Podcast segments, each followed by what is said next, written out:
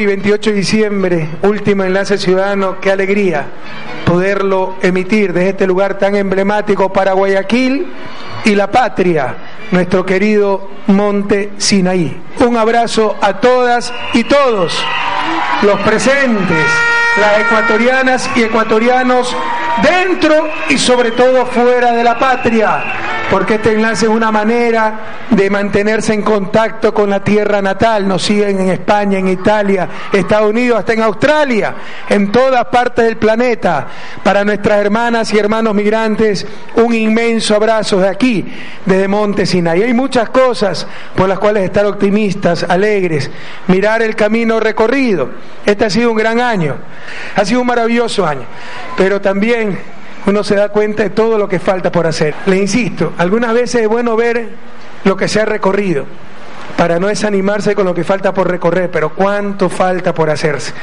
Y empezamos con nuestro reporte de noticias, deber sagrado para nosotros, rendir cuenta a nuestra ciudadanía. Sábado 21 de diciembre, enlace ciudadano número 353 de otro hermoso sector del país, otra zona popular, barrio La Argelia del sur de Quito, con una vista muy hermosa. Lunes 23 de diciembre, bueno, dedicamos la mañana para actividades electorales, sesión de fotos con los candidatos de Alianza País. Recuerden que la campaña empieza el 7 de enero para las elecciones el próximo 23 de febrero. Interrumpimos esta actividad a las 11 de la mañana para presenciar la ceremonia de relevo de guardia presidencial. Luego de esto, pues continuamos con la sesión de fotos, les insisto. A la una brindis por la festividad de Navidad con los funcionarios de la presidencia, esos queridos colaboradores, aunque no crean que de letra van cerca de 400 personas. Y a la una y media tuvimos almuerzo con miembros del gabinete ampliado, ministros, secretarios de Estado y sus respectivos cónyuges. Una actividad que, hasta donde recuerdo, es primera vez que la hacemos en todo el gobierno y creo que ha sido un error porque mucho de lo que nosotros hacemos se lo debemos al apoyo de nuestras esposas, de nuestros esposos. Y a las siete y media fuimos pues al sur de la ciudad, al sector de Chimbacalle, donde el Ministerio de Inclusión Económica y Social había organizado una cena navideña con los grupos vulnerables con los cuales trabajan. Niños, trabajadores rescatados de las calles, mayores, personas de la tercera edad, discapacitados, etcétera. Entonces compartimos un momento muy agradable con los representantes, por supuesto son centenas de miles, con los representantes de todos estos grupos. Martes 24 de diciembre, día laborable, pero me lo tomé libre, con la de anticipación, hemos preparado todo, trabajamos hasta bien tarde. En realidad fuimos a pasar Navidad con mi familia, un lugar eh, para mí entrañable, un lugar que marcó mi vida, que es toda la zona de Zumbagua, en el páramo de Pujilí. Estrictamente hablando, pasamos del otro lado del Quilotoa, se llama la parroquia Chuchilán, que es el cantón Sichos, y una comunidad muy cercana a Chuchilán que se llama Chinaló. Jueves 26 de diciembre empezamos temprano, siete y media, actividades de despacho. Y a las 10 de la mañana fuimos a otro acto muy lindo, importante, pero sobre todo emblemático emblema del cambio de época que vive nuestra patria. Un nuevo parque para Quito, parque de 19 hectáreas, el parque Guápulo. Pero bueno, un parque más, 19 hectáreas no es cualquier pelo de cochino, es, es algo muy importante. El parque es hermosísimo, es un sitio espectacular, pero ¿qué es lo más emblemático? Que esta era la hacienda del banquero Nicolás Lande. Fíjense cómo está cambiando el país, de la apropiación de estos lugares tan bellos por parte de una sola familia a el disfrute de miles de familias en un nuevo parque público para la capital de la República. Bueno, visiten Quiteña y Quiteño el Parque Guápulo, es maravilloso, es precioso, ¿no? Y esa es la primera etapa, ya a construir juegos extremos, etcétera, pero ya hay juegos infantiles, ya hay caminería, ya hay áreas para picnic, hay áreas para camping. Eh, y es una vista hermosa, es un lugar muy hermoso. Hay parqueaderos, hay viviendas para la Asociación Escala del Ecuador, área de educación dirigida con caballos, zona de camping, laguna, que ya existía y la hemos rehabilitado, la Casa Hacienda, que ahora es una casa para bailoterapia, etcétera, y área de juegos infantiles. Felicitaciones a Quito, esto nos ha costado 10.8 millones de dólares el costo total del proyecto, la primera fase nos ha costado 8 millones eh, y lo hemos hecho en coordinación con el municipio de Quito. Luego de esto, a las once y media, fuimos a revisar otra obra espectacular que todavía se está construyendo. La obra más importante de la historia de Quito, de las más importantes de la historia del país, el Metro de Quito. Una obra maravillosa, que la merece también Guayaquil y está en nuestro plan estratégico de movilidad, el llamado PEN. Ya se están construyendo dos estaciones de tren Esperamos en el primer semestre del 2014 que ya empiece la tuneladora a hacer los túneles. La verdad es que los trabajos están muy avanzados. Y en la superficie lo que va a haber es la estación de buses, porque va a ser un sistema, esto es parte de un sistema. Se llama un sistema multimodal. Se va Quito es una ciudad muy larga, muy larga, tiene más de 40 kilómetros. Esta primera fase del metro solo tiene 23 kilómetros. Entonces se va en bus hasta la estación del metro. En la superficie hay tremendas estaciones de buses, cerca de 12 kilómetros de recorrido. Bajan los ciudadanos y toman el metro y pueden recorrer otros 23 kilómetros. O sea, el sistema integrado alcanzará cerca de 35, 36 kilómetros de extensión. Entonces, ya se está construyendo el metro que esperamos sea una realidad para finales del 2016 o inicio del 2017. Será el metro más moderno de América Latina. Luego de esto, pues a las 4 de la tarde tuvimos eh, una reunión sobre Galápagos para revisión de tarifas de operación turística en Galápagos, lo que se conoce como las patentes. A las seis de la tarde tuve, convoqué en forma medio urgente al Buró Político, sobre todo para tratar un tema, las supuestas revelaciones del Washington Post sobre la participación de la CIA en el bombardeo de Uribe Angostura. Eso lo sabíamos que la CIA había participado, no teníamos la confirmación. Hoy está no solo confirmado, confirmadísimo. Esa es la realidad. Y eso es lo que podemos esperar. Hay algunos que quieren ponerse de alfombra ante los norteamericanos. Desde hoy nos bombardean porque supuestamente refugiábamos terroristas. Mañana me llaman terrorista a mí, me mandan un avión no tripulado a bombardearme, pues también. Entendamos la gravedad del asunto. Por eso el canciller ha llamado a pedir explicaciones al embajador Nan y dependiendo de esas explicaciones daremos las respuestas correspondientes. Pero hay que estar muy atentos lo denunciado por Washington Post es gravísimo. Pediremos las explicaciones del caso, pero con mucho tino, para no caer en lo que yo creo que es una trampa de la extrema derecha colombiana. Y a las 8 tuvimos la cena ya con todas las instituciones del gobierno por fin de año, del Estado, perdón. Las cabezas de las instituciones básicas del Estado, pues para brindar por el año transcurrido y desearnos pues mucha suerte en el 2014. Yo creo que la inmensa mayoría de gente que participa de las diferentes instituciones del Estado es gente de recta intención que busca lo mejor para su patria, para unir fuerzas, lograr sinergias con una orientación, un país mejor, un proyecto nacional en búsqueda del buen vivir. Viernes 27 de diciembre me reuní con el presidente de la comisión del 30S porque tenemos nuevos datos. Miren cómo hemos avanzado desde que se hizo esa comisión. En 15 días se descubrió quién es el que disparaba y quién es el que rastrillaba el arma, que estaba en video, con audio, con todo, miembro de la policía y no sabían quién era. Ha habido encubrimiento y tenemos las pruebas de que ha habido encubrimiento y se seguirá, se sancionará también a los encubridores.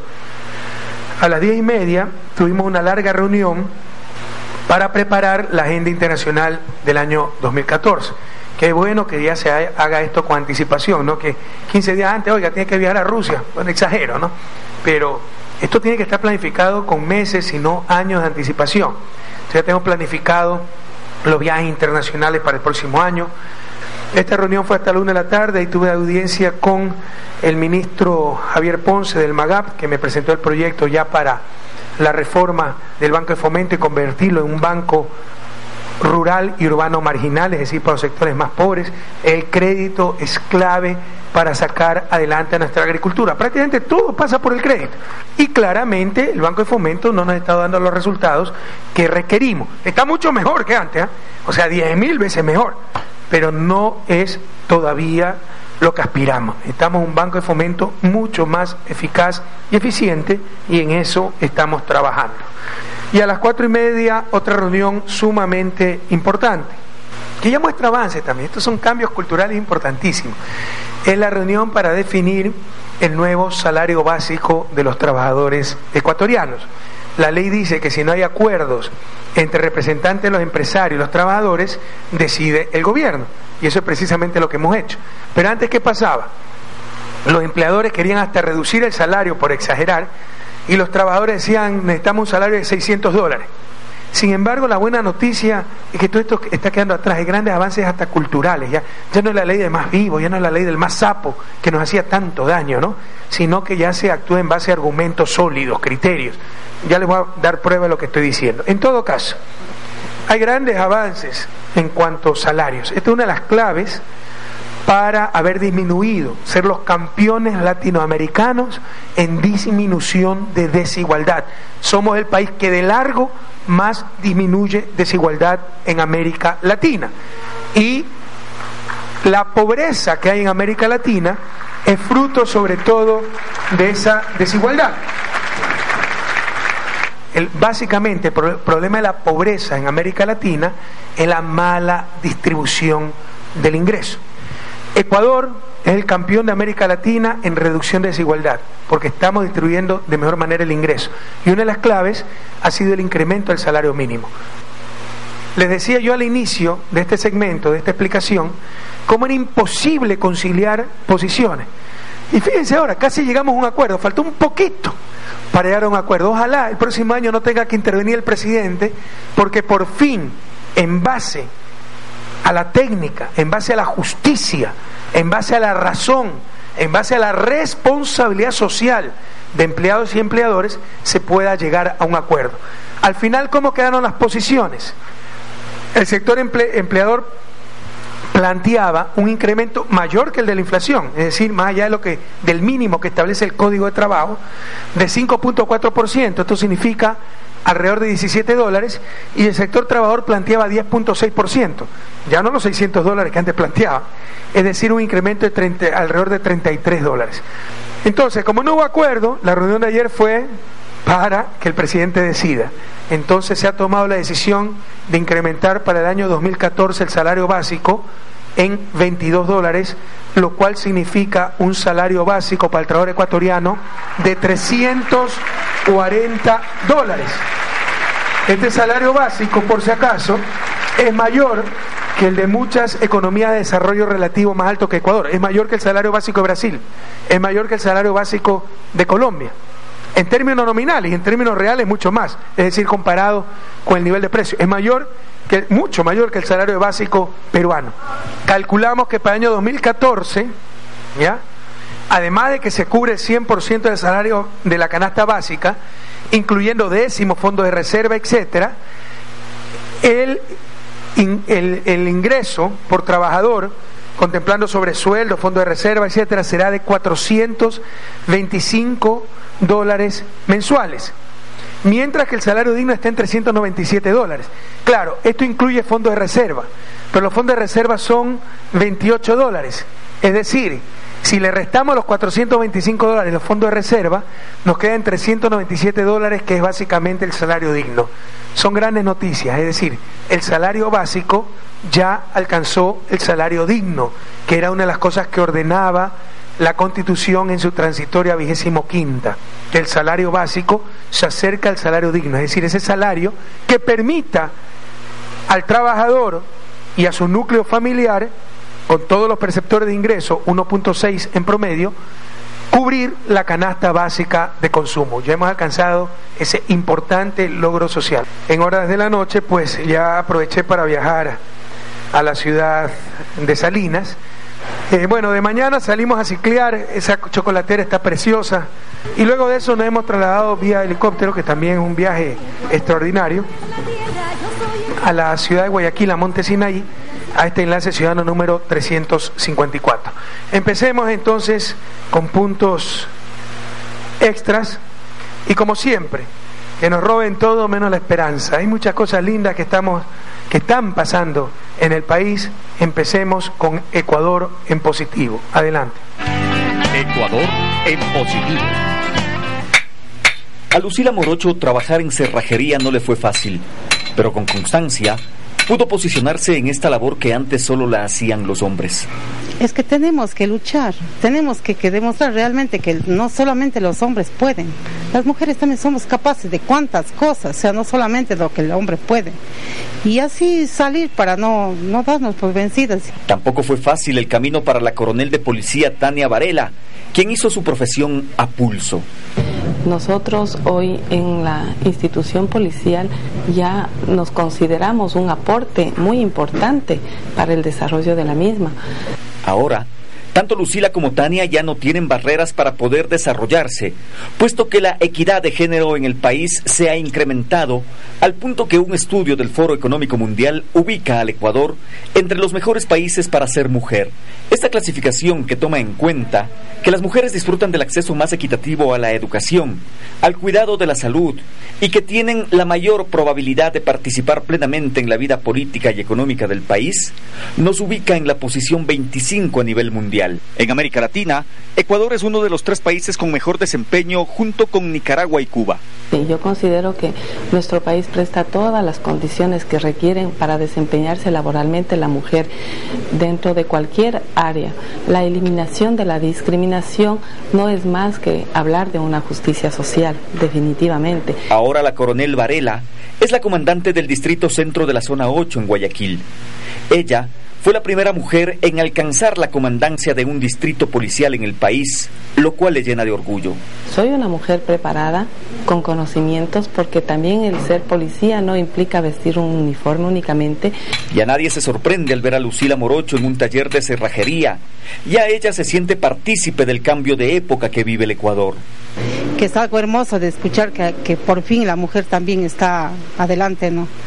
No solamente el hombre son ejemplos de la confianza que el Ecuador ha puesto en las capacidades de la mujer para dirigir una nación que progresa al ritmo acelerado que le imponen estas valiosas ciudadanas.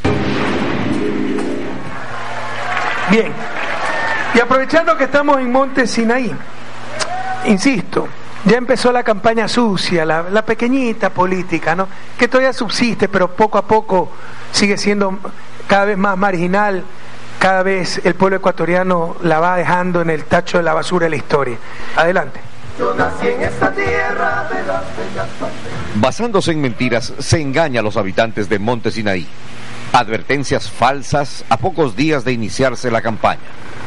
¿Será entonces casualidad? Elena Abril, habitante de Monte Sinaí. Doña Elena, ¿usted en estos últimos días ha recibido algún tipo de visita indicándole sobre futuros desalojos por parte del gobierno? Sí. Que va a haber desalojo, que en cuanto gane la, señora Bonilla, eh, nos van a desalojar. Patricia Sellán, habitante Monte Sinaí. Sí, nos han dicho que después si queda la gobernadora, esa de eh, alcaldesa, va a van a sacar todito aquí a Monte Sinaí. ¿Quién les ha dicho eso? O sea, hubo rumores así, pero así de la gente, como yo no me escuchan.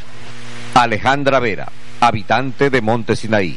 Sí, señorita, eso que estoy asustada, que dice que ya en enero ya nos sacan de aquí. Eso sí estoy asustada, no sé dónde irme. ¿Y quién es la persona que les ha venido a decir estas cosas? Una reunión hubo ya al fondo, señorita, y ahí manifestaron todo esto. ¿Reunión?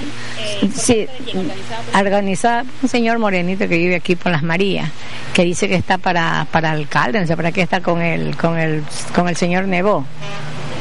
Sí. ¿Y ustedes qué les dijeron, qué les dijeron a ustedes en esa reunión? Triste, salimos tristes nomás pensando que de verdad nos van a votar. Francisca Baque, habitante Monte Sinaí. Dijeron que esos papeles no valían porque los venía igualmente para pasando las elecciones, igualmente los votaban. Correcto. ¿Y quién, quiénes les ha dicho eso? A ellos que han escuchado así ahí afuera en la principal, en la, en la tienda, en la tienda grande.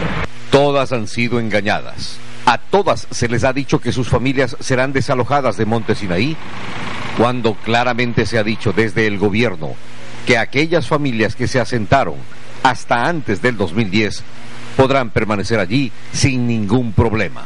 Clarito, compañeros. Los que estaban ubicados hasta diciembre del 2010 no serán desalojados. Es decir, hasta diciembre del 2010 los que estaban asentados, ¿no?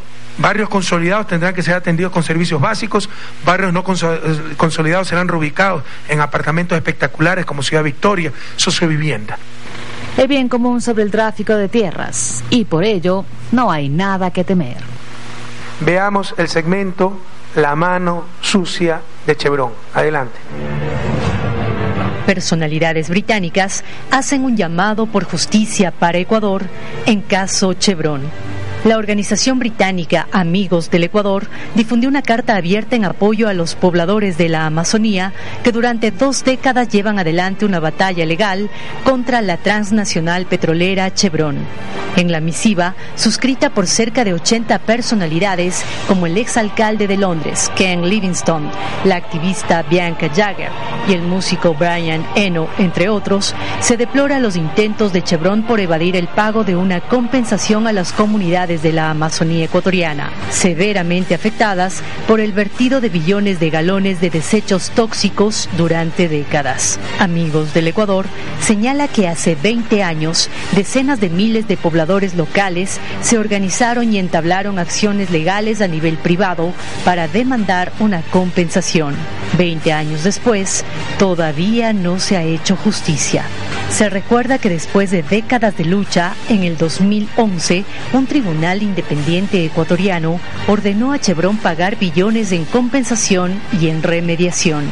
Sin embargo, esta gigante corporación se rehúsa a pagar. Y hay reportes que indican que Chevron gasta cientos de millones de dólares en abogados y en lobby político. Al cumplirse 20 años del comienzo de esta lucha, es tiempo de que Chevron compense a las comunidades amazónicas por el grave daño causado. Concluye la carta.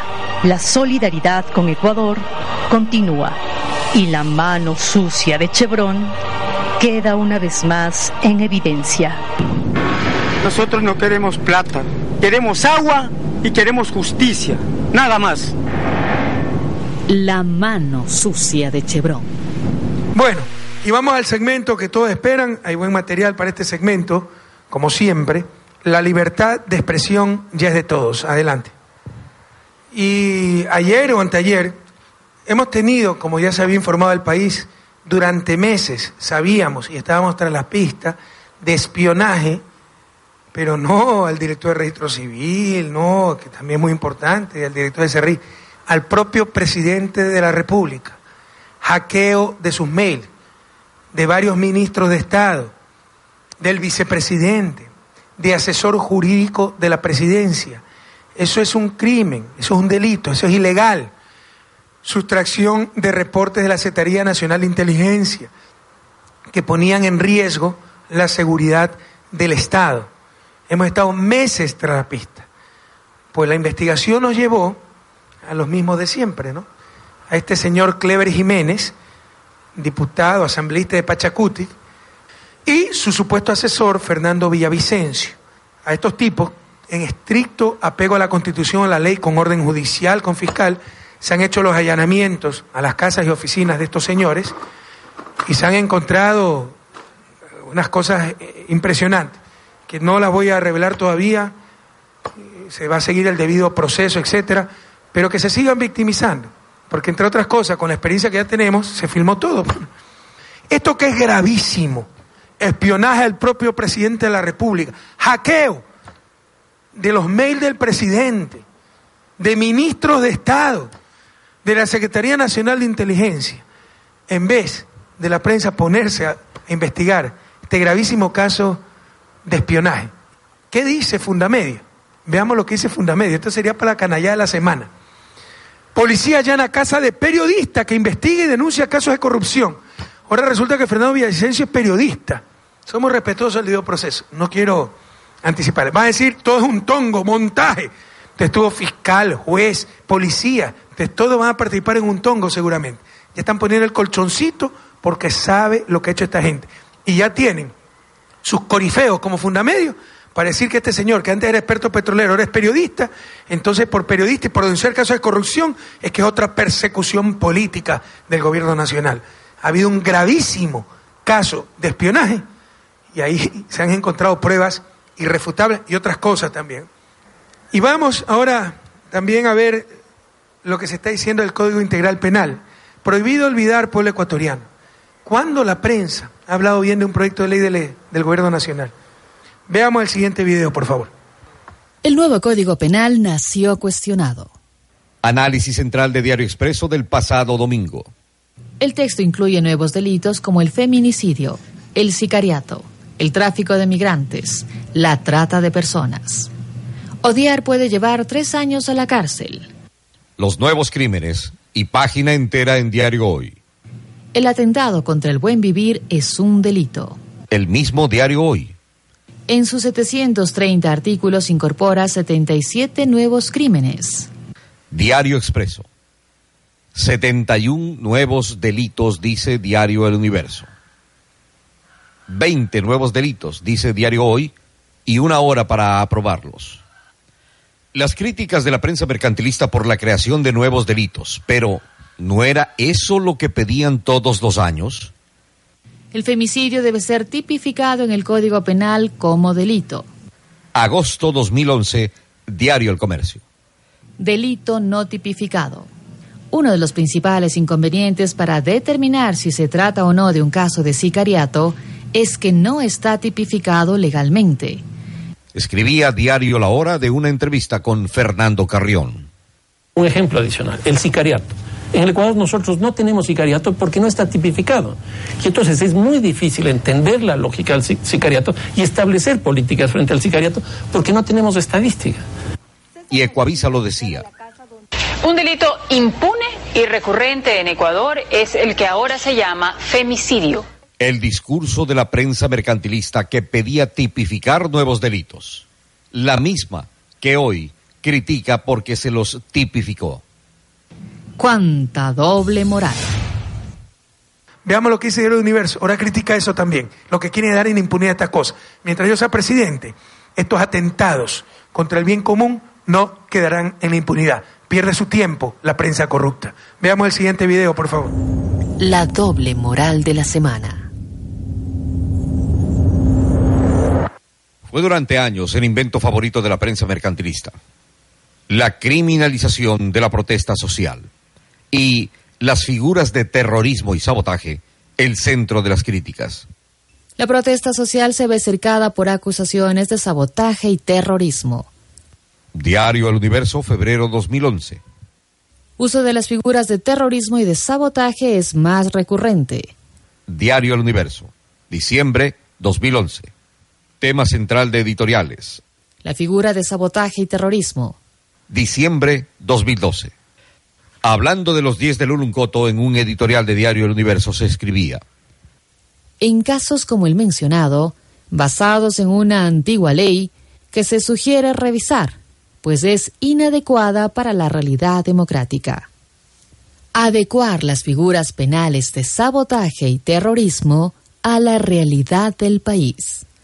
Se pedía una vez más en Diario El Universo en marzo de este año. Se criticaba cuando estas figuras penales, contempladas en el código desde tiempos de la dictadura y que nunca fueron reformadas por la partidocracia, eran aplicadas cuando se causaban destrozos en bienes públicos y se boicoteaba servicios básicos. Lo que no se decía era que estas figuras penales, las de sabotaje y terrorismo, eran las únicas que sancionaban tales delitos. Tampoco se decía que cuando se las quería reformar, las mismas voces que critican su uso eran las que se oponían. ¿Y qué ocurre ahora cuando se aplican estos cambios y se reforma la legislación. Pues las críticas siguen igual y el mismo diario El Universo las encabeza. Proyecto separa delitos de terrorismo y sabotaje y de este saca la paralización de servicios públicos. Parece que para Diario El Universo no hay que sancionar ciertas conductas penales. El nuevo delito queda así en el Código Penal. Artículo 345. Sabotaje. La persona que con el fin de trastornar el entorno económico del país o el orden público destruye instalaciones industriales o fabriles, centros comerciales, puertos, canales, embalses, minas, polvorines, vehículos o cualquier otro medio de transporte, bienes esenciales para la prestación de servicios públicos o privados, depósitos de mercancías, de explosivos, de lubricantes, combustibles, materias primas destinadas a producción o al consumo nacional, vías u obras destinadas a la comunicación o interrumpa u obstaculice la labor de los equipos de emergencia, será sancionada con pena privativa de libertad de 5 a 7 años. Oponerse a esto es un claro sinsentido. ¿O es que acaso alguien puede sin más apedrear el edificio de Diario El Universo y destruir sus instalaciones? Diario El Universo. Cuánta doble moral. Ahora sí, la libertad de expresión ya es de todos. Veamos lo que tuvo que rectificar Ecuavisa. Adelante. Si no habría el segmento La libertad de expresión ya es de todos, los cuatro funcionarios de la prefectura empapelados por Ecuavisa seguirían siendo los malos de la película, porque así lo hizo ver Ecuavisa, un canal que debió rectificar ante semejante sesgo informativo. Cumpliendo la ley que obliga al fin mostrar todas las voces de un hecho, Ecuavisa puso en la pantalla los nombres que groseramente los omitió. Y la noche de este jueves, esto se vio en Ecuavisa. Los funcionarios aludidos acudieron directamente a la Superintendencia de Comunicaciones para que se exigiera a Ecuavisa una rectificación. Hoy, los reclamantes, a través de Jorge Vélez, exponen su versión. Y hoy hablo en representación de mis compañeros. Nosotros como Frente de Juventudes del Centro Democrático rechazamos y condenamos este tipo de acciones que no llevan a ningún político al éxito. Por eso exigimos, discúlpese señor alcalde, nosotros, los jóvenes guayaquileños, no toleramos la violencia, no toleramos el garrote. La ley de comunicación democratizando las voces para un periodismo responsable. De esta manera, damos cumplimiento a lo dispuesto por la Superintendencia de Comunicación. Tanta vuelta. Veamos el siguiente reportaje, la canallada de la semana. Adelante. La canallada de la semana. Ahora resulta que el bombardeo a Ecuador perpetrado por la CIA y Álvaro Uribe ha sido por nuestra culpa por no colaborar con Colombia y Estados Unidos. O sea que prácticamente lo merecíamos. Esta brillante conclusión la saca el exministro de la partidocracia, Francisco Huerta, en Radio Sonorama. Es condenable también, y vale decirlo, que cuando Colombia intentó antes operaciones contra elementos que habían conocido por su fuerza de inteligencia, a lo mejor con colaboración de los Estados Unidos también, que había movimientos de guerrillas en nuestras fronteras, nunca se procedió a una captura.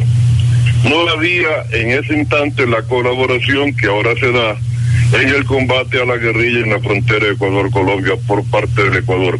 ¿Y qué hizo que en momentos en que Colombia advertía de presencia de guerrilla no se tomen las medidas que tenían que tomarse? Que podría ser la justificación que dé Colombia para el mal paso de penetrar en nuestra frontera. ¿El bombardeo de la CIA y Uribe a Ecuador está justificado entonces? Francisco Huerta en Radio Sonorama. Ecuador no colaboró en la lucha contra el narcotráfico. Aún siendo verdad, es inadmisible, pero además es una grosera mentira. Conozcamos la verdad. Wellington Sandoval fue ministro de Defensa cuando la CIA y Uribe atacaron Ecuador en marzo del 2008. Eso es falso. El Ecuador siempre colaboró y colabora activamente en la lucha contra el narcotráfico.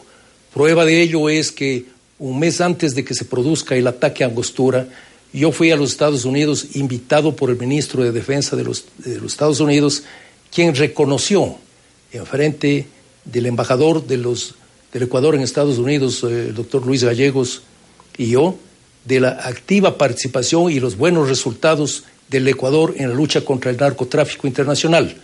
La verdad que calla Francisco Huerta.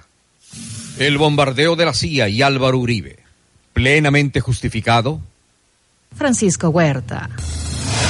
Cuánta canallada. Y qué lindo despedir el año eh, desde este lugar tan querido, Monte Sinaí. Que el 2014 sea lleno de bendiciones a nivel individual, a nivel familiar, a nivel de país. Que pasen un maravilloso año nuevo Muchas felicidades, recuerden que nos roben todo, menos la esperanza. Estamos avanzando muchísimo y si no nos logran desunir, desconcertar, desesperanzar, lograremos lo que nos propongamos. Sacaremos al país del subdesarrollo. ¡Que viva el Ecuador! ¡Feliz Año Nuevo! Y hasta la victoria siempre, compatriotas. Año nuevo, vida.